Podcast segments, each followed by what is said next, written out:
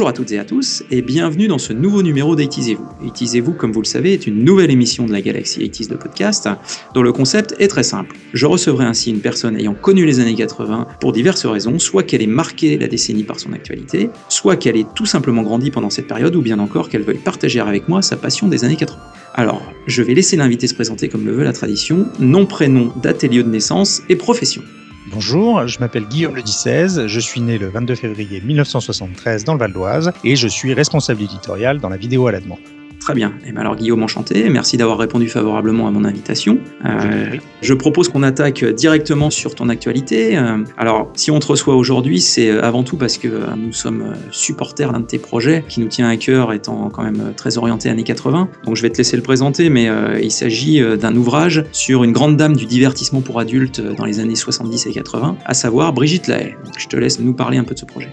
Tout à fait. il y a quelques semaines, on a lancé le crowdfunding pour notre livre qui s'appelle Brigitte Lahaye, les films de culte. Je dis notre livre parce que c'est un, un, livre qu'on a lancé euh, avec mon camarade Cédric Ranguillot. On a ajouté à notre équipe euh, rédactionnelle euh, un jeune universitaire qui s'appelle Nicolas Lahaye, Bien sûr, il fallait quelqu'un qui s'appelle Lahaye pour. Euh, il nous fallait avant tout quelqu'un qui ait une spécialité euh, académique, puisque le jeune Nicolas Lahaye est docteur en histoire des civilisations et il est spécialiste du nanar. Il a défendu une thèse sur le nanar euh, il y a deux ans, avec succès. Et puis après, le nom de famille, c'est accidentel. Bon, cela dit, c'est source de plaisanterie non encore épuisée. Hein. Mais ça ne s'écrit pas pareil. Mais ça ne s'écrit pas pareil. Et puis lui, c'est son vrai nom. alors que Brigitte, elle, c'est un pseudonyme qu'elle s'est choisi au début de sa carrière. Donc effectivement, on s'est lancé dans cette aventure de raconter le cinéma d'exploitation des années 70 et 80, du porno au polar en passant par euh, les films de zombies dans les Cévennes, euh, les films de prison de femmes suisses, les luttes contre les trafiquants de drogue euh, dans la jungle colombienne, en réalité tournée au Portugal, et tout un tas de films complètement inconscients et fous et barrés et beaux et, et libres. Moi, ce que je pense et ce qui résume parfaitement votre campagne et ce qui m'a vraiment plu, si on résume, Brigitte Lahaye, c'est un peu bébelle au féminin. Ça a été lâché pendant votre vidéo de promo du projet, parce qu'elle a fait plusieurs films, notamment L'exécutrice, où euh, bah, c'était un peu le pendant féminin de Bébel avec le pistolet dans le pantalon, euh, dans le jean bien serré et haute. Bon, elle, c'est pas vraiment dans le pantalon, mais euh, il y avait ce côté, effectivement, une sorte de Bébel au féminin, donc ça m'a beaucoup plu. effectivement, il y a un film qui s'appelle L'exécutrice que tu citais, qui était vraiment un exercice de transposition exacte des succès de Bébel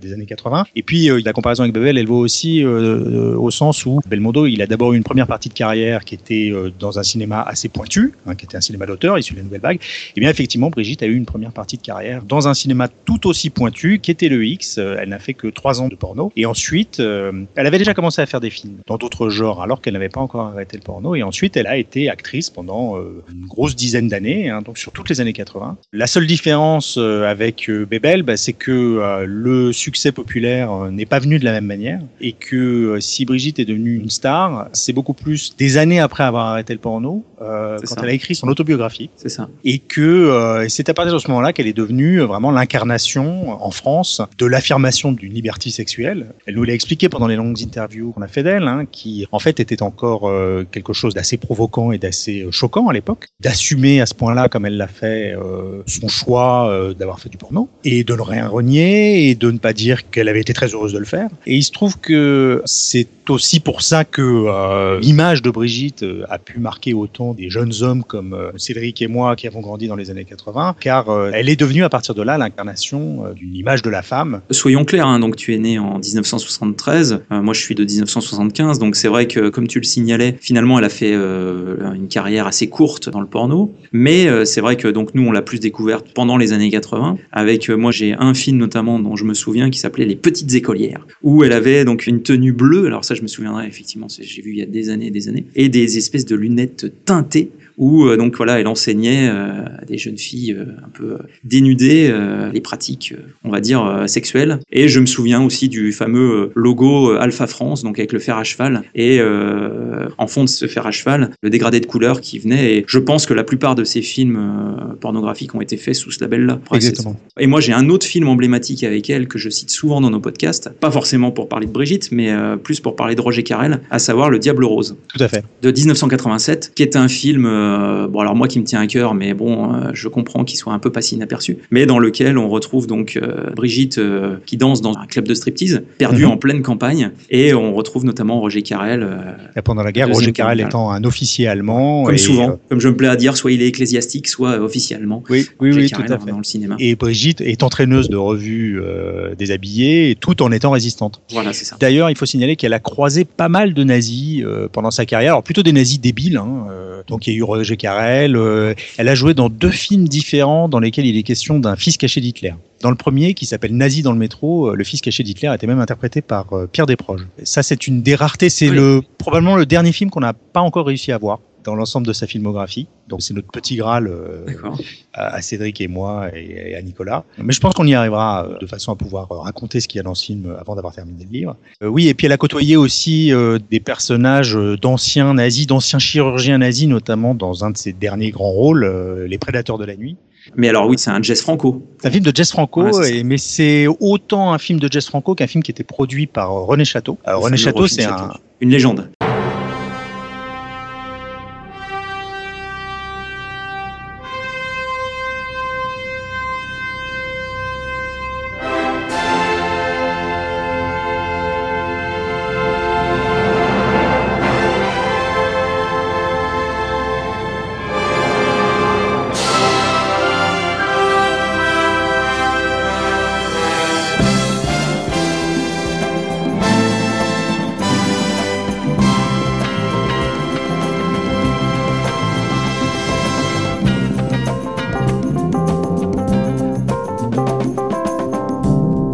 René Château, c'est un grand homme de distribution de cinéma. C'est quelqu'un qui a fait beaucoup pour que Le- des films. fameuse exemple, Panthère. La fameuse Panthère, et puis pour que les, les films de Bruce Lee ou bien des films. Les comme- Morphalou avec Bébel, notamment, enfin tous les Bébel finalement, enfin beaucoup de Alors, Bébel. les Bébel, il les a pas produits, il les a pas distribués, il les a surtout distribués en VHS. Oui, c'est ça, en VHS, oui, c'est mais euh, c'était un grand euh, publiciste. C'est vraiment à lui qu'on doit euh, l'identité visuelle des affiches de Belmondo.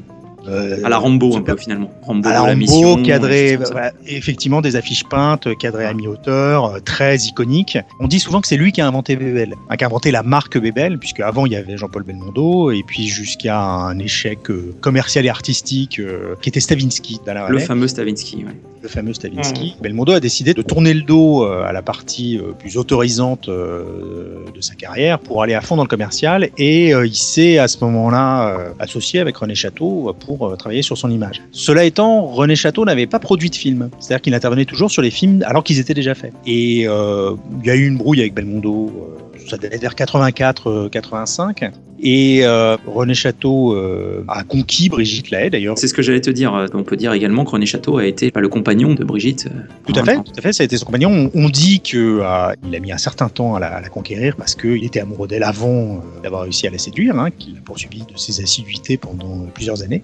Alors que donc ils étaient ensemble, il a euh, souhaité prendre en main sa carrière. D'ailleurs, l'affiche de l'exécutrice dont tu parlais tout à l'heure, euh, c'est une affiche euh, qui a été complètement refaite par René Château. hein. Brigitte nous a montré dans ses archives les premières affiches de l'exécutrice qui étaient complètement ringardes, illisibles, vraiment des affiches à l'ancienne Anodine et sans intérêt quoi. sans intérêt et c'est lui qui euh, l'a fait poser en perfecto, euh, Hmm. torse nu sous son perfecto avec son col 45 à la ceinture, effectivement euh, dans une pose très belmondesque. Et Les Prédateurs de la Nuit, c'est René Château qui a voulu se lancer dans la production, qui a engagé Jess Franco dont il avait été impressionné par le travail lorsqu'il s'était rendu sur le tournage de Dark Mission. Dark Mission, c'est un film de Jess Franco de donc d'aventure, de lutte entre la CIA et un cartel de la drogue euh, en Colombie. Le parrain de la drogue, euh, il est joué par Christopher Lee et euh, parmi l'équipe de la CIA, il y a Chris Mitchum, le fils de Robert De Mitchum. C'est à peu près son seul fait d'armes hein, cinématographique. René Château est venu rendre visite à sa campagne. Il a été très impressionné. Il raconte euh, dans une interview euh, il y a quelques années que euh, Jess Franco était capable de, placer sa caméra au bon endroit pour qu'on voit pas les immeubles qu'il y avait à gauche, les câbles électriques qu'il y avait à droite, et que on ait l'impression que effectivement ça se passait en pleine jungle colombienne, alors qu'en fait c'était tout simplement au- Portugal dans un jardin. Donc il a choisi Franco, il a écrit le scénario du film hein, qu'il avait en projet depuis un moment. Bon, un scénario qui s'inspire énormément à la fois d'un film précédent de Jess Franco, Le Rip Docteur Orloff, et Des yeux sans visage de Franju. Bah, en tant que producteur, il avait sans doute des idées peut-être euh, trop arrêtées par rapport euh, au réalisateur qu'il avait choisi, qui lui était un réalisateur un peu anard, euh, Jess Franco, hein, et puis qui avait l'habitude de conduire sa barque tout seul. Donc c'est pour ça que Les Prédateurs de la Nuit est autant un film de Franco qui a été très cornaqué sur un certain nombre d'aspects du film, et qui donc s'est lâché sur l'horreur et le gore parce qu'il avait plus de budget qu'il pouvait en avoir précédemment. Et c'est autant un film de René Château qui voulait faire un film de producteur avec une ambition très sincère, mais voilà avec des contradictions dans sa démarche, hein, on va dire. Alors une des contradictions les plus évidentes, c'est que c'était le film avec lequel il avait promis à Brigitte qu'il lancerait sa carrière. Il lui a quand même concocté un personnage de directrice de clinique qui tue des gens, qui vole les bijoux des gens après les avoir tués, euh, qui est euh, assez peu regardante sur la déontologie, puisque quand même elle kidnappe des jeunes femmes pour euh, leur prélever des cellules qui vont servir à régénérer des vieilles peaux. Est-ce que c'est dans celui-là où on injecte des trucs dans les yeux? Et c'est celui-là, effectivement, où il y a une passion sur, qui est jouée par Stéphane Audran. Stéphane Audran, c'était la femme de Coach Chaparral. C'est une grande actrice hein, des années 60, 70. Stéphane Audran pense comprendre ce qui se trame dans les sous-sols de la clinique. Et donc, bah, Brigitte vient la voir avec une seringue qu'elle lui enfonce, une énorme seringue. Dans l'œil jusqu'au bout dans l'œil, effectivement, dans une scène assez dégueulasse, ah euh, très efficace. Hein, ça, c'est euh, voilà, je, je, te disais précédemment que Franco euh, s'était lâché sur le gore parce que il avait des budgets qu'il n'avait pas l'habitude d'avoir. Et effectivement, les effets graphiques des Prédateurs de la nuit restent aujourd'hui. Et il y a également une autre scène où il y a un, homme de main qui fait peur rien qu'à le regarder. D'ailleurs, hein. c'est un acteur qui a très peu tourné, mais qui était assez effrayant, est chargé de se débarrasser d'un cadavre d'une opération ratée. Et il lui découpe la tête pour que ça tienne moins de place, mais quand même avant de la mettre dans un sac poubelle, il l'embrasse et alors il y a cette scène où donc il tient la tête dans la main et il roule une pelle euh, donc ah défiguré. C'est pas mal. Et ça c'est très Franco, ça c'est une signature de Franco euh, éminente. D'ailleurs le film est un condensé euh, de l'esthétique de la deuxième moitié des années 80 avec ces personnages qui vont dans des boîtes où tout le monde a des choucroutes, qui prennent de la coke, qui roulent en CX légèrement caricatural légèrement caricaturé, d'ailleurs souvent, ou en R25, d'ailleurs c'est souvent la R25 de René Château lui-même qu'on voit dans un certain nombre de plans. Et effectivement, c'est un peu une caricature de l'esthétique de la deuxième moitié des années 80, qui fait que euh, bah, le film est bien dans son jus.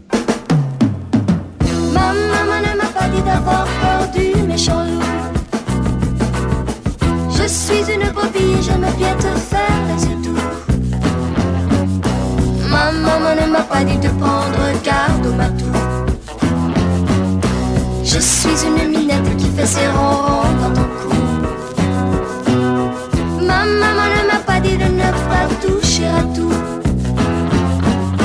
Je brûle la chandelle de mon cœur par les vous. Bon, alors on a bien bien déroulé sur Brigitte. Moi, ce que je me souviens aussi de Brigitte, c'est sa passion pour les chevaux. Et puis elle a des, euh, alors, ce sont des dogs, ces chiens. Elle avait des grands chiens. Elle a toujours eu d'énormes chiens. Elle, en a, toujours effectivement un des chiens dont la tête arrive jusqu'à voilà, la poitrine. Elle en a toujours eu euh, au minimum deux à la fois. Euh, et ils apparaissent régulièrement dans différents films. La première fois qu'ils apparaissent, c'est aussi la première fois que Brigitte est apparue dans un film qui n'était pas un film porno, c'est dans Les raisins de la mort de Jean Rollin, où elle fait une apparition qui est une citation du Masque du démon de Mario Bava dans lequel Barbara Steele euh, apparaît également euh, en haut d'un escalier euh, avec deux dogs allemands. et c'était une référence directe à une, une, image du fantastique européen qui avait beaucoup marqué Jean Rollin. Et puis ces dogs, on les a revus à différentes occasions. On les a notamment revus dans certaines productions X où elle venait avec ses chiens. Donc parfois on voyait ses chiens sur le tournage, hein, tout simplement. En arrière-plan qui se promenait. Et elle a beaucoup fait de cheval aussi à l'écran. Euh, c'est vrai, exact. Notamment dans un des plus grands pornos dans lesquels elle a tourné, qui s'appelle euh, Je suis à prendre. Et puis, euh, à différentes occasions, dans lesquelles elle pouvait, elle faisait du cheval. Et notamment, il y a notamment un film d'enquête roublard, comme pouvait y avoir aussi dans les années 80. C'est un peu dans cette vague des mondos, hein, des films qui promettaient de faire découvrir une réalité jamais vue jusque-là. En fait, ça correspond à une sorte de Paris dernière dans des boîtes à partouze. Hein. et à la fin du film, il y a de très belles images de Brigitte qui galope à cheval sur les, les plages du Mont-Saint-Michel totalement nu. Et on est très heureux d'avoir retrouvé une copie 35 mm en excellent état de ce film et on a euh, numérisé euh, cette dernière bobine justement pour inclure ça dans les bonus du DVD qui accompagnera le livre donc pour clore un peu cette partie sur le projet. Donc effectivement, la campagne se termine le 14 novembre. On est très proche des 100%, donc euh, n'hésitez pas à soutenir ce projet. Et euh, c'est vrai que donc euh, comme tout projet sur cette plateforme-là, donc différents paliers et surtout différentes récompenses selon les choix que feront les personnes qui soutiennent le projet. Donc il y a des choses exotiques du type le vin justement en rapport avec les raisins de la mort. Il y a une tablette de chocolat qui a été faite par un de ses anciens partenaires qui s'est reconverti en chocolat Euh, on a euh, notamment également euh, une lithographie de Manara. C'est vrai qu'il y a un éventail de produits et moi un truc qui me tient vraiment à cœur, ce sont les petites figurines Lego dans trois rôles emblématiques de Brigitte. Donc la fameuse scène de la faux, puis il y a deux autres rôles de, de Il y Brigitte. a Les raisins de la mort, il y a Fascination, Voilà. effectivement, où elle est armée de sa faux, et Les prédateurs de la nuit, avec la seringue, justement, avec la même seringue que celle qu'elle plante dans l'œil de Stéphane Audrey.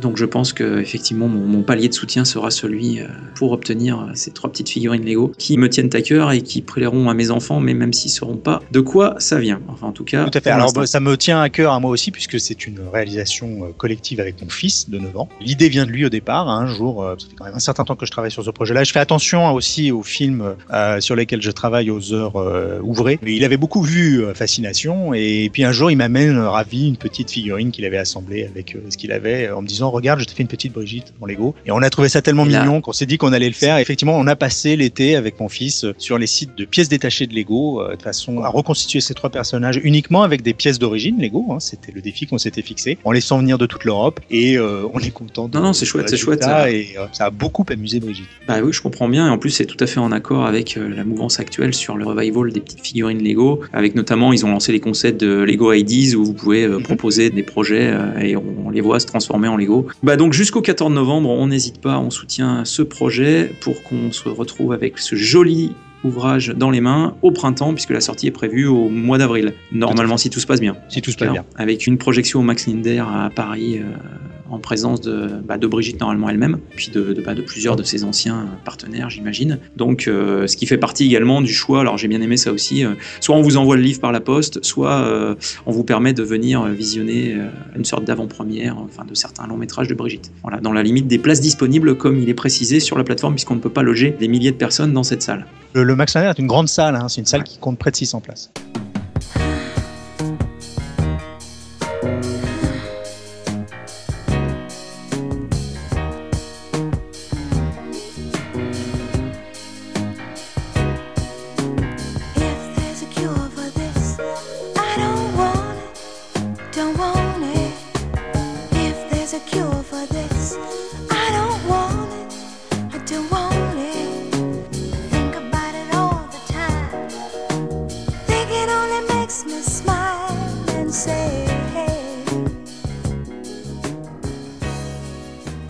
Se recentrer un peu sur toi, puisqu'on a quand même laissé la part belle à, Brigitte jusqu'à maintenant, ce qui était quand même tout à fait normal. Alors, ton profil années 80, donc comme tu nous l'as dit, tu es né en 1973. Est-ce que euh, tu peux nous parler un peu des souvenirs que tu as des années 80 et euh, de ce dont tu te souviens vraiment là, euh, comme ça, de prime abord? Les années 80, de Guillaume le disait, c'est quoi? Les années 80, alors moi je les ai donc attaquées et traversées en pleine conscience, hein, et notamment ce sont les années où j'ai commencé à former mes goûts, mes goûts qui sont assez vite tournés euh, le cinéma, les jeux vidéo aussi, ou l'informatique, enfin on, on parlait pas encore forcément de jeux vidéo au début des années 80, hein. même si c'était une sorte d'achievement de réussir à jouer à un jeu euh, sur une machine comme un ZX Spectrum, et puis de technologie aussi, puisque euh, il y a des innovations technologiques euh, qui étaient des formes de rupture qui sont arrivées à cette époque-là et qui m'ont fasciné dès le début.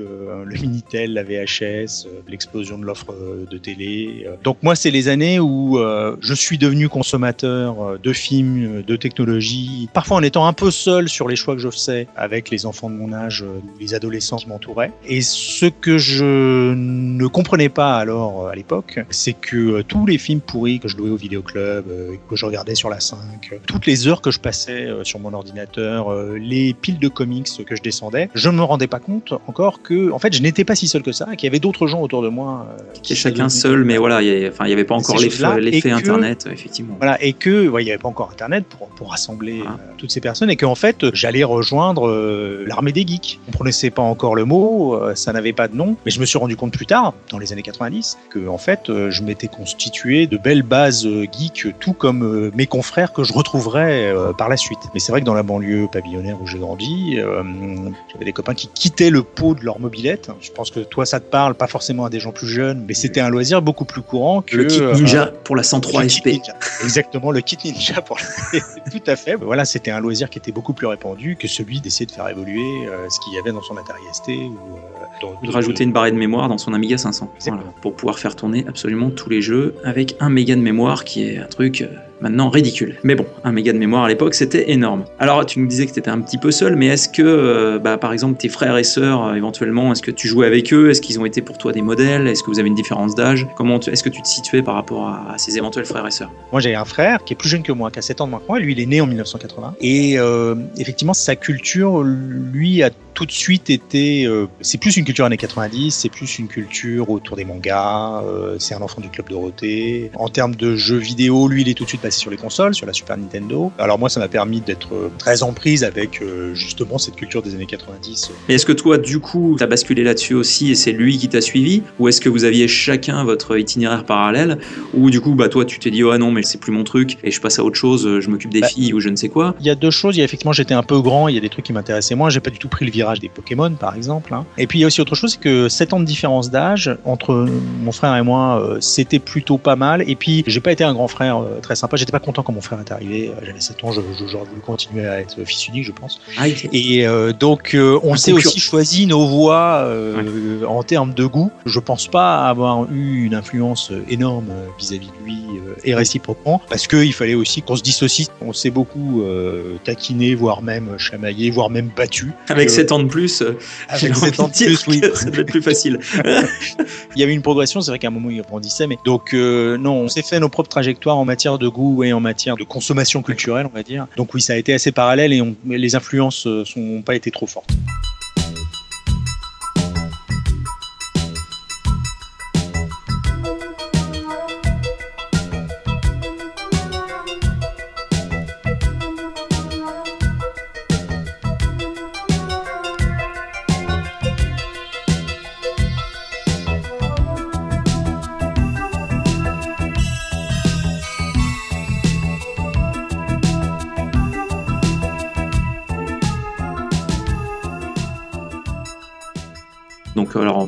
Peu des jouets. Est-ce qu'il y a eu des jouets que tu as pu avoir euh, dont tu étais fan alors que en fait tu étais le seul à être fan de ces jouets-là? Est-ce qu'il y a eu des cadeaux de Noël que tu as reçus que tu aurais eu envie de renvoyer au Père Noël? Est-ce que tu as des choses qui t'ont marqué à ce niveau-là? Moi, très vite, j'ai voulu des jouets techno et Ouais, mon premier micro-ordinateur, qui était un ZX Spectrum, celui-là, j'ai beaucoup pesté contre lui parce qu'il avait un défaut de fabrication et je, je crois me souvenir que euh, il a fallu le ramener dix fois au SAV. Donc ça me rendait complètement dingue. J'étais pas vieux, hein, j'avais 10 ans, je crois, euh, la première fois que je l'ai eu. Et euh, c'était également un jeu qui était de nature à me couper de mes petits copains qui comprenaient pas pourquoi je voulais passer autant de temps sur ce truc-là avec le magnétophone qui faisait du bruit euh, pour essayer de charger un programme ou quand j'achetais euh, un journal qui s'appelait Hebdogiciel qui était un super canard hein, d'informatique hein, euh, dans lequel il n'y avait pas de publicité il y avait un ton très libre. Mais il y avait aussi euh, la dernière page qui était consacrée à des programmes en basic et je me souviens que moi je les recopiais ligne par ligne consciencieusement. Pour faire clignoter l'écran ou pour faire clignoter l'écran ou avoir un snake et que moi je trouvais ça absolument génial et après effectivement j'enregistrais ça pendant une demi-heure sur le magnétophone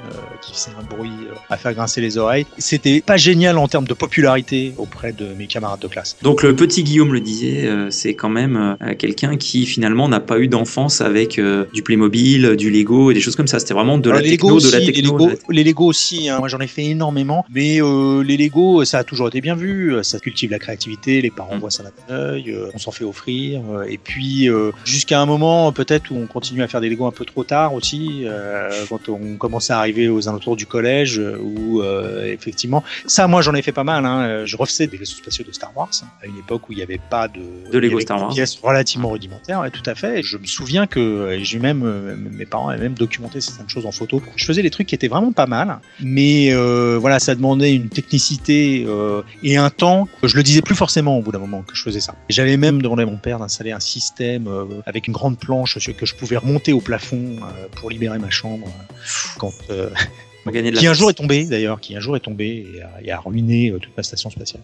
D'accord. Et une série vraiment pourrie euh, que vous avez pu euh, aimer euh, dans ces années 80. Il y a un souvenir d'une série en particulier où vous disiez ah ouais c'est, mais non c'était vraiment pourri. Oui, oui, c'est même euh, des séries comme euh, Supercopter, Tonnerre Mécanique, euh, K2000, euh, tout ça c'était des séries. Encore de la techno. hein. Encore la- c'est vraiment le fil rouge ouais. quoi. hein. C'est, Ouais, ouais, ouais, ouais, ouais, tout à fait. C'est vrai que moi, ça s'est sans doute retrouvé dans des choix professionnels que j'ai pu faire plus tard. Hein. Je bosse dans le digital depuis que je bosse, en fait.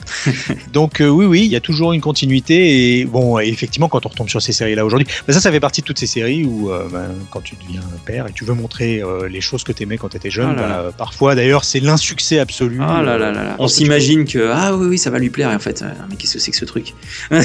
Exactement, exactement. Tous Donc les parents ont euh, été confrontés à ce genre de Cela dit, c'est pas inintéressant. Ça invite aussi à reconsidérer euh, la réalité de ces séries-là euh, ou de ces films euh, par rapport à ses souvenirs, et puis parfois à réajuster des décalages. Euh, donc c'est pas plus mal. On peut pas non plus vivre que dans la nostalgie de la propre sensation qu'on avait d'une série ou d'un film. Mais oui, malheureusement, il y a au moins autant de choses qui n'ont pas pris une ride dans les années 80 que de choses qu'on a bien ramassées. Nous sommes bien d'accord, effectivement, quand on revoit le- toujours la même image d'explosion dans Supercopter, donc on se rend compte que Oui, oui, ou les mecs qui sautent sur un petit trampoline euh, Voilà, c'est dans, ça. dans l'agence touriste. avec la caméra par en dessous, là, qui passe par, par au-dessus, enfin bref, ouais, ou les maisons qui explosent, euh, en fait, les maisons, c'est comme des ballots de paille, en fait. C'est des les maisons maquettes. contreplaquées, enfin voilà.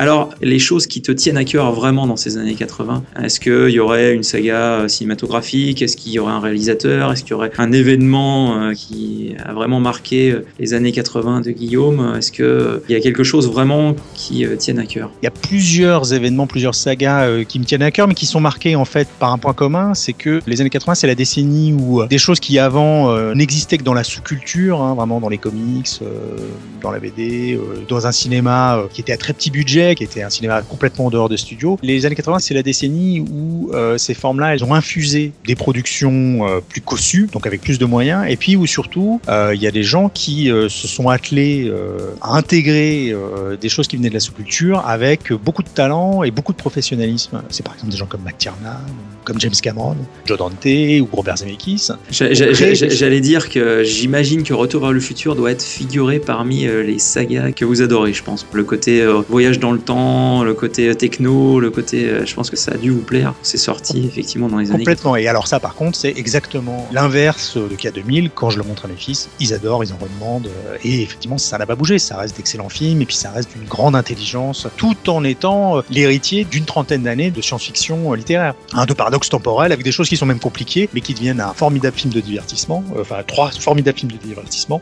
On vient de fêter euh, l'arrivée de Marte dans le futur. C'est un excellent exemple, euh, effectivement, de cette créativité très 80s. Bon, il y avait aussi euh, le pendant hein, de ça, c'est-à-dire que à côté de ces gens qui le faisaient avec beaucoup de talent, bah, il y avait aussi les gens qui le faisaient avec beaucoup moins de talent. Il y avait la face sombre de cette explosion créative. C'était par exemple ce qui se passait du côté de la Canon. Ah, très drôle. Hein, alors ça, ah oui, ça, moi, moi j'ai toujours le Invasion USA avec Chuck Norris. Voilà. mais j'avoue que ça, ça fait partie de mes monuments des années 80. J'avoue que le, le pitch du film, les Russes qui envahissent les États-Unis, euh, En débarquant par une plage euh, le soir, euh, avec nuit, deux personnes qui s'embrassent sur la plage et ils arrivent avec des barges de débarquement des années, Des bah, du débarquement de 44. Tout à fait. C'est- C'est c'est- Et avec un plan machiavélique qui consiste à aller faire exploser trois pavillons de banlieue. c'est ça. L'arbre de Noël, le bazooka euh, avec la route pour faire le tour, comme dans Westerria Lane. Dans... euh, Enfin bref, j'avoue que euh, le Chuck Norris des années 80, c'est quand même. Bah, on n'en fait plus. hein. et Non, alors, est-ce que c'est un mal? plus. Est-ce que- Je ne sais pas, mais. Bah, euh, c'est un mal. En tout cas, c'est rigolo que ça ait eu lieu et c'est, enfin, moi, les films de la Canon. Alors, ça fait aussi partie des plaisirs coupables. Hein. Voilà. C'était des films qui étaient pas si faciles que ça à voir. Moi, j'ai mis quelques années avant d'avoir le droit de les louer au vidéoclub. J'étais trop petit. Puis même en salle, les films étaient interdits moins de 13 ans à l'époque. Le parfum de l'interdit euh, a fait que euh, y a eu une attente forte qui a fait de la découverte de ces films des moments forts, même si, sincèrement, les films de ninja euh, avec Michael Dudikoff, oh, le American c'est- Ninja 1, 2, 3 et ce genre de choses là aussi. C'était des films d'une nullité, mais invraisemblable. Hein. Mais bon, voilà, c'est resté. il y a pas très longtemps, Cédric, mon co-auteur, dans une brocante, a réussi à dénicher un très grand drapeau américain avec Michael Dudikoff dessus. hein. C'était un objet promotionnel de American Ninja 2, je crois. Et il était d'une, enfin, fier comme un pan. Et je lui ai promis que euh, bah, le jour de son enterrement, je plierai le drapeau sur son cercueil. C'est beau. Si je ne les fais pas sortir, ils vont mourir. Vous avez tous les jours des gens qui meurent. Braddock, je vous préviens. Attention où vous mettez les pieds.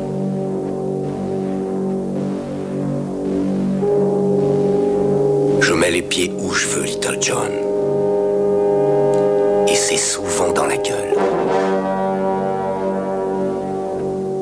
Toutes ces productions, comme on l'évoquait, effectivement, c'était des choses à petit budget, mais qui rapportaient finalement énormément à toutes ces boîtes de production, puisque ça coûtait rien à faire et ça rapportait beaucoup. Et les années 80, on peut dire que c'est vraiment l'avènement de la VHS, au détriment donc des autres formats V2000 et, euh, et Betamax, avec des fonctions qu'il n'y avait pas forcément sur la VHS, mais euh, comme à chaque fois qu'il y a des guerres technologiques, c'est euh, bah, ceux qui sont les mieux placés auprès des majors ou autres qui l'emportent. Oui, oui, c'est pas forcément les meilleurs produits. Hein, Voilà. Et donc Oui, oui, la, VHS, et notamment au niveau bah, du cinéma pour adultes. Il y a eu- il y a eu une Et alors, notamment au niveau du cinéma pour adultes, et c'est vrai que juste euh, l'exemple de la Canon qu'on connaît assez bien. Il y avait un équivalent euh, européen et français euh, de ces films faits avec euh, 3 francs 6 sous, dans une inconscience absolument complète. Et il se trouve qu'une bonne partie de la carrière hors cinéma pour adultes de Brigitte Lahaye s'est déroulée dans ces films-là. C'était aussi cette décennie où on faisait les films assez librement, puisqu'il n'y avait pas encore la télévision. Euh, la VHS, c'était aussi un grand espace de liberté. Comme tu le disais tout à l'heure, ça permettait de gagner de l'argent sans avoir besoin d'investir trop. Voilà, ça fait aussi partie de ce dont on parle dans le livre. Et tu me tends la perche pour faire la transition sur l'adulte, sur le cinéma pour adultes, euh, que moi j'ai découvert, euh, comme beaucoup de gens de ma génération, grâce à la VHS et grâce au film euh, de Canal. Ça a été aussi le, le voile levé vers un monde qui jusque-là était inaccessible puisque il n'y avait pas Internet. hein. Voir des images de nudité, des images de sexe, c'était rare, c'était précieux, c'était difficile d'accès. C'est pour ça que la plupart des gens de ma génération gardent un souvenir aussi ému, aussi important de ces apparitions euh, de Brigitte, parce que Brigitte c'était une des actrices les plus belles euh, de son époque, qui avait une nudité complètement évidente. Et quand on la voyait euh, sur les VHS que le père d'un copain gardait à une place secrète en ayant griffonné que c'était apostrophe dessus, alors qu'en fait c'était soit le porno de Canal. Elle était dans un, porno de Canal sur deux hein, dans les premières années. Comme elle a tourné dans d'excellents films porno, bah, ils étaient beaucoup programmés sur Canal. Et puis c'était le moment justement où elle commençait à acquérir une grande notoriété. Et donc évidemment, bah, les programmateurs de Canal, ils se jetaient sur les films qu'elle avait tournés presque une dizaine d'années avant. Et euh, la VHS, que ce soit euh, en location, enfin en location pas trop en fait en réalité, puisque né en 73, on n'avait pas le droit d'aller louer des cassettes porno vidéo club. Il y avait un semblant de règles euh, avant 91, normalement. euh, de, voilà. de protection des mineurs. Et donc, on les regardait beaucoup sur Canal et sur les enregistrements de Canal. Toutes ces promesses du- d'une sexualité qui serait future, hein, parce qu'on était quand même un peu jeunes. Hein. À 14 ans, 13-14 ans, pendant les premiers pornos. Il y avait des petits portails d'accès là, euh, virtuels qui étaient effectivement la VHS. Il y avait aussi des revues, on voyait des belles femmes à poil. On appelait ça des bouquins de cul à l'époque. Non, mais le côté difficile d'accès, j'allais dire, euh, c'est parce que c'était l'étagère qui était tout en haut euh, dans les Mhm. maisons de la presse. Au vidéoclub, c'était parfois dans une petite salle au coin avec un ça. petit escalier Avec un petit rideau. au fond Ou un avec petit un petit rideau. rideau et puis parfois ça clignotait interdit au moins de 18 ans puis les bons pères de famille euh, qui savaient très bien se servir de leur magnétoscope VHS et programmer un enregistrement qui gardaient d'ailleurs ce savoir euh, jalousement hein, ne le partageaient jamais avec leurs épouses savaient bien comment l'utiliser et effectivement le porno du samedi soir il était très souvent consigné sur une VHS et voilà quand on y accédait généralement entre copains euh, avec un parfum d'interdit bah c'était formidable et euh, l'actrice la figure qui nous impressionnait le plus c'était Brigitte euh, qu'on pouvait voir à des heures euh, où on avait accès à la télévision euh, venir discuter dans soit apostrophe par exemple ou chez De Chavannes en assumant de façon totalement entière et naturelle le fait d'avoir fait choix-là vraiment en incarnant cette liberté sexuelle euh, vertigineuse hein, pour les années 80 même d'ailleurs encore aujourd'hui hein, c'est même encore euh, tout à fait remarquable hein, cette capacité qu'elle a d'assumer ses choix qu'elle a fait ça aussi ça reste de mes années 80 euh, c'est aussi pour ça qu'on fait ce livre c'est aussi pour rendre hommage à tous ces films et aussi les moyens par lesquels on les a découverts qui nous ont fait découvrir euh, la sensualité l'érotisme et qui euh, nous ont préparé euh, à notre future vie sexuelle. Et en fait quand on découvre euh, la femme la nudité les choses du sexe avec euh, des images d'une femme euh, aussi magnifique euh, que Brigitte bah la sexualité à venir ça va être la fête pour le restant de notre vie Une initiatrice numérique, en fait. Exactement. Enfin, numérique, c'était très analogique, mais effectivement virtuel. Mais c'est vrai que euh, voilà, c'est pas la même chose que de tomber sur un Jackie et Michel euh, lambda, hein, de voir pour la première fois des gens sur un écran qui font du sexe. D'abord de voir Brigitte se déshabiller dans des scènes qui prenaient leur temps, hein, puisque Les feuillages. les feuillages, tout à fait. Et puis les scènes étaient très amenées, elles étaient dans une intrigue. elles duraient même assez peu de temps d'ailleurs. Elles étaient peu porno, ça durait que quelques minutes. C'est pas de la nostalgie, hein, mais ça a vraiment euh, marqué profondément euh, des générations, puisque c'était le cas aussi pour des gens un peu plus âgés que nous. Voilà, ça on avait envie de le raconter dans le livre, euh, en même temps que de parler d'un certain divertissement populaire qui allait céder le pas avec la fin des salles de quartier et puis bah, par la suite le divertissement de masse numéro un, ce serait la télévision.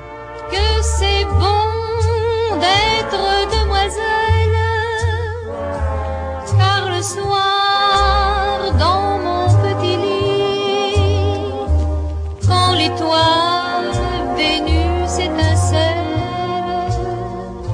quand doucement tombe la nuit. Je me fais sucer la friandise, je me fais caresser le gardon, je me fais empeser la chemise, je me fais picorer le bonbon, je me fais frotter la péninsule, je me fais béliner le joyau, je me fais remplir le vestibule, je me fais ramener l'abricot. Alors également euh, un goût euh, immodéré pour euh, le genre post-apocalyptique a priori, avec du Mad Max 2 et du New York 1997. Tout à Euh, fait, ça je le reconnais, c'est même un goût que j'ai largement cultivé. Euh, effectivement, à la suite des deux films que tu viens de citer, euh, il y a eu une vague. Alors voilà, je cherchais à en imiter le succès. Et le fameux, euh, qu'on cite souvent dans nos podcasts, Diesel avec Gérard Klein et Diesel Agnès Sorel. Il y avait aussi Terminus de Pierre William Glenn euh, avec euh, Johnny Hallyday. Quand même avec euh, un design de l'ordinateur de bord du camion de Johnny Hallyday qui était réalisé par Roland Topor. Donc c'était pas n'importe quoi. hein. Le méchant c'était Jürgen Prochnow. Mais bon, c'était quand même de la merde. Les Italiens faisaient des trucs qui étaient beaucoup plus drôles. Et en Mais alors fait, c'est- c'était la période clou de Johnny parce que je me souviens mon père avait un CD de lui qui s'appelait il y avait une chanson qui s'appelait quoi La peur ou un truc comme ça où sur la jaquette du CD il avait une sorte de casse de motard il était tout en cuir hein, là tout à aussi fait. et avec les, C'est- des choses à c'est- clous et C'est tout. l'époque où il arrivait dans ses concerts euh, avec une guitare en forme de hache. Et donc il était lui-même hein, très sous influence euh, Mad Max ça. 2. C'est difficile de se représenter euh, quand on n'a pas été dans ces années-là à quel point Mad Max 2 ça a été une rupture euh, esthétique et à quel point ça a marqué tout le monde. Philippe Manœuvre. Philippe Manœuvre à l'époque il était le, le rédacteur en chef euh, avec Jean-Pierre Dionnet d'une revue qui s'appelait Métal Hurlant. Grande revue dans laquelle il y avait des superbes dessinateurs euh, comme Moebius, euh, Gaza, Corben. Enfin c'était vraiment une revue euh, qui a permis de cultiver de diffuser euh, la bande dessinée dite pour adultes. Alors pas de cul hein, mais euh, dans lequel il y avait aussi du cul avec du fantastique, de la science-fiction, de l'horreur. Enfin voilà des choses très affirmées avec énormément de personnalité et avec des grands noms. Et puis c'était une revue qui parlait de cinéma, de littérature, de musique. Et Philippe Manœuvre donc était un des rédacteurs en chef pendant euh, plusieurs années. Alors déjà euh, il y avait une couverture de Métal Hurlant sur deux euh, qui était consacrée à Mad Max 2 Post-apocalyptique, euh, ouais, Mad Max 2 ouais. a commencé un an avant la sortie du film, hein, puis ça a continué très très longtemps. Et lui, à la sortie du film, il s'est quand même fait décolorer la tempe en gris pour avoir, euh, comme Mel Gibson dans le film, euh, donc une tempe grise. Et il a signé pendant des mois et des chacun de ses articles, film Mad Manœuvre. Philippe Manœuvre, qui est un puits de culture, euh, qui a jamais été une midinette. Hein. Donc euh, lui, il a été profondément marqué. Et, euh, je me souviens a- notamment d'un numéro spécial sur le tournage de Mad Max 3 des Enfants du Rock également où il avait, il couvert le tournage effectivement on sentait qu'il était vraiment à fond là-dessus Il avait même écrit la novélisation de Mad Max 2. bon bah alors en Donc, tout cas oui on peut voilà, voir l'influence sur la, la, la- la culture de, de l'époque est, est assez énorme Et puis les- bon, ça a eu une influence qui s'est retrouvée aussi dans des productions toutes pourries, hein, des, des productions de Roger Corman aux Philippines, ou les Italiens qui, euh, dans des usines désaffectées de la plaine du Pau, euh, imaginaient la chute de New York. Cela dit, c'est un terrain pour l'imagination qui est fertile parce qu'il continue à donner des choses intéressantes. Alors évidemment, il y a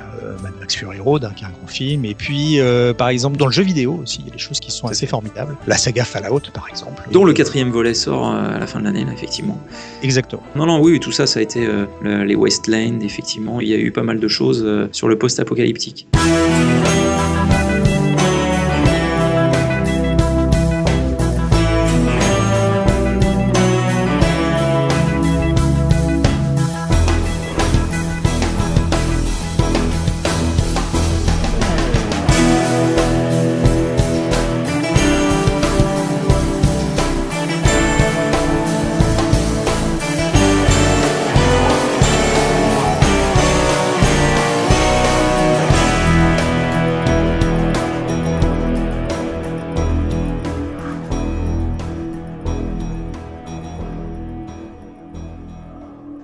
les choses, par contre, à oublier totalement euh, des années 80, euh, pour Guillaume, c'est euh, de la fringue, c'est de la série, c'est quoi C'est? On va rester dans les programmes. hein. Les années 80, c'est aussi la période où l'offre de télé explose. Il y a des nouvelles chaînes qui apparaissent, là où il y en avait que trois avant. Ça a plein de bons aspects. Ça permet euh, de rendre visibles des choses qui jusqu'avant euh, ne pouvaient même pas passer à la télévision parce que la télé était trop coincée, puis même il n'y avait pas la place. Donc il y a des très bons côtés à ça. C'est grâce à ça, par exemple, que l'animation japonaise euh, débarque en France comme dans peut-être aucun autre pays au monde. hein. On continue à dire qu'on est le deuxième pays du manga euh, grâce à ça. hein. C'est devenu totalement naturel et ça, c'est vraiment parce que les vannes ont été ouvertes dans les années 80 parce qu'il fallait alimenter les programmes pour enfants, les cases pour enfants. hein. Et puis il y a le mauvais côté de ça, c'est que c'est aussi aussi dans les années 80 que euh, la télé a commencé à devenir un robinet, c'est-à-dire que euh, il y avait plus de chaînes qui émettaient de plus en plus. Et une télé, ça supporte pas le vide. Il faut qu'il y ait quelque chose à la télé. Et c'est euh, dans les années 80 qu'on a commencé à faire des programmes qui avaient comme seule fonction de, De remplir.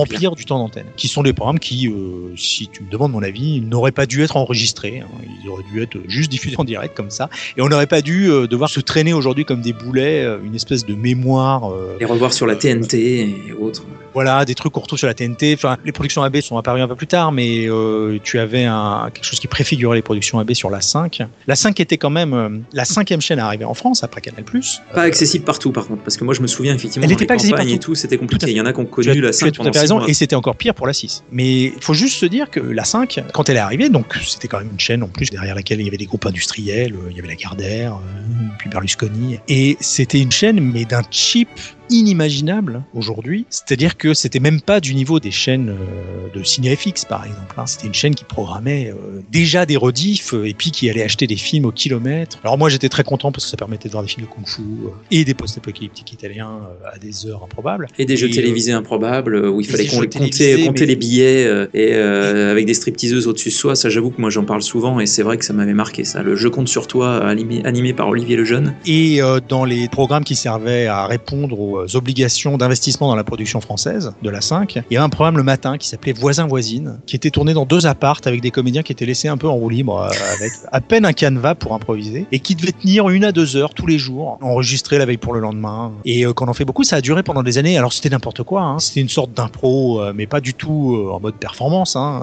Ça a été le prototype d'une machine à faire des programmes de merde euh, pour pas cher, qui a servi de modèle euh, aux productions Azoulay Berda. Voilà, ce type de production-là, qui ne servait qu'à remplir du conducteur d'antenne, n'a de valeur que par rapport aux souvenirs que les gens ont eu, parce que c'est vrai que comme il n'y avait pas non plus beaucoup d'offres de chaîne, il y a pas mal de gens qui les ont vus et qui ont partagé autour de ça. Mais après, euh, je pense que globalement, c'est pas une contribution au patrimoine de la créativité.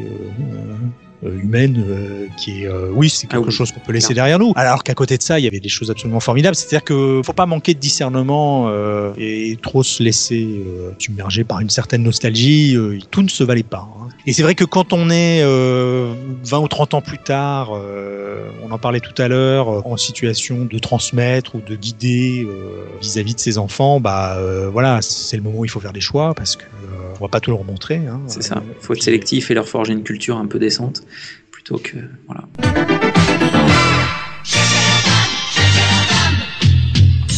Cherchez la femme, c'est du champagne. Ça pétille, c'est frais, ça fait tourner la tête. Cherchez la femme, un grand jeu spectacle animé par Amanda Lear et Christian Morin. Cherchez la femme, trouvez la reine de la semaine. Cherchez la femme, samedi 20h30 sur la 5. Normalement, je demande la chanson culte euh, des années 80 et ce qui représente le plus la décennie euh, pour mon invité. Alors, euh, est-ce que tu en aurais quand même une à nous Je- J'en aurais même quelques-unes. J'ai pas trouvé de chanson française à mettre là-dedans parce que je pense que j'ai une, j'ai eu une Un traumatisme. un traumatisme, Une plaie béante. à base de top 50. Je pense que je n'ai pas entendu ce qui se faisait de bien dans les années 80 en France, en chanson française. Je, je pense que ça a été couvert par le vacarme du Même du 50. Jean-Jacques Goldman ou des choses comme ça. Même pas un petit, euh, un petit jeu marche seul ou un petit Daniel Balavoine ou quelque chose, non rien. Bah, euh, moi, je les ai tellement entendues ces chansons-là Oui, oui, qu'à un moment, ça les banalise. oui, on va pas parler Euh, de téléphone et autres parce que bon, voilà. quoi. Ah oui, c'était des trucs. Enfin, il suffisait d'allumer la radio euh, pour les entendre. Quoi. Il n'y avait pas des playlists aussi longues qu'aujourd'hui. Il y avait des choses super chez Goldman, euh, chez Téléphone, mais on les a tellement entendues. Donc c'est vrai que moi, ce qui me reste aujourd'hui, avec le recul, bah, c'est des choses que j'allais plutôt choisir d'écouter moi. C'était, euh, par exemple, certaines chansons de Prince. J'ai un souvenir encore très vif de Kiss ou euh, un groupe qui est tombé dans la désuétude, mais euh, j'aimais bien euh, Honor of Lonely Heart de Yes. Y avait une barre chocolatée à leur nom en plus, c'était quand même énorme. Quoi. Le yes, quoi, je veux dire. C'est ça, toujours. Oui. Et puis certaines chansons de Queen aussi, comme quoi je ne renie pas euh, des choses profondément ancrées euh, dans les années 80 euh, à tout un tas de niveaux, hein, euh, Mhm. musicalement je veux dire, hein, puisque moi j'ai- j'aime bien Queen. Et voilà, sur la chanson française, je, je- ça s'est télescopé et je n'ai toujours pas digéré, Jean-Pierre François, je te survivrai. On a bien compris que ça. par exemple, ça- et tout ce que en tant que petit clou, il fallait qu'on avale. Tous les petits clous qu'il fallait qu'on avale. en fait. Salut les petits clous. Bah, la dernière question, ça va être le gastronome en culotte courte, euh, Guillaume euh, des années 80. Quel était-il? Est-ce qu'il a un souvenir d'un plat en particulier, de bonbons en particulier des années 80 Est-ce qu'il y a un souvenir culinaire, euh, un profil culinaire du petit Guillaume dans les années 80 Pas facile pour moi de répondre à ça. La crème Mont Blanc. Ah La crème Mont Blanc. Et alors, la crème Mont Blanc, je pense même que c'est quelque chose que j'ai consommé essentiellement dans les années 80. Euh, J'ai pas forcément poursuivi au-delà, mais effectivement, la crème Mont Blanc au café. Ah, Euh, oh là, café Oh là là, particulier. Oui, particulier, oui, oui, mais je sais pas, ça me fait plus l'effet que ça me faisait euh, quand je m'en engouffrais un pot entier, euh, ce qui était sans doute possible aussi parce que quand on est ado, on peut manger. euh, Quand La on boîte est de un- conserve un- de Mont Blanc. euh, Exactement, on peut ingurgiter des quantités totalement délirantes de bouffe, la même chose. Et donc, je pense que je m'en suis fait quelques-unes des boîtes de conserve. Et euh, ouais, et c'est s'il y a un goût euh, qui pour moi est euh, bien ancré euh, dans ma préadolescence et dans mon adolescence, bah ouais, c'est la crème Mont Blanc au café. La crème Mont Blanc au café en regardant un film de Brigitte, et puis on est bien. Bon, bah, autre, hein, ça, ça, ça, ça s'accommodait avec tout. hein. Tout à fait. Bon, bah écoute, euh, Guillaume, euh, je pense qu'on on a bien bien creusé euh, et euh, le concept du livre et bah, ton profil années 80. Il va me rester donc à te remercier énormément d'avoir répondu favorablement à mon invitation. À rappeler qu'effectivement, jusqu'au 14 novembre, allez sur Kiss Kiss Bang Bang pour soutenir l'ouvrage Brigitte Lahaye, les films de culte, que vous pourrez retrouver si tout se passe bien, et je pense que tout va bien se passer, au mois d'avril 2016, si vous avez soutenu le projet. Moi, je pense que les figurines Lego, il va falloir que j'actionne ce palier-là. Et euh, bah, n'hésitez pas à nous laisser vos retours sur Facebook, sur Twitter et euh, sur tous les moyens de communication à votre disposition. Je vous remercie et à bientôt pour un nouveau numéro d'Aitisez-vous. Salut, salut, merci Guillaume. Merci, au revoir.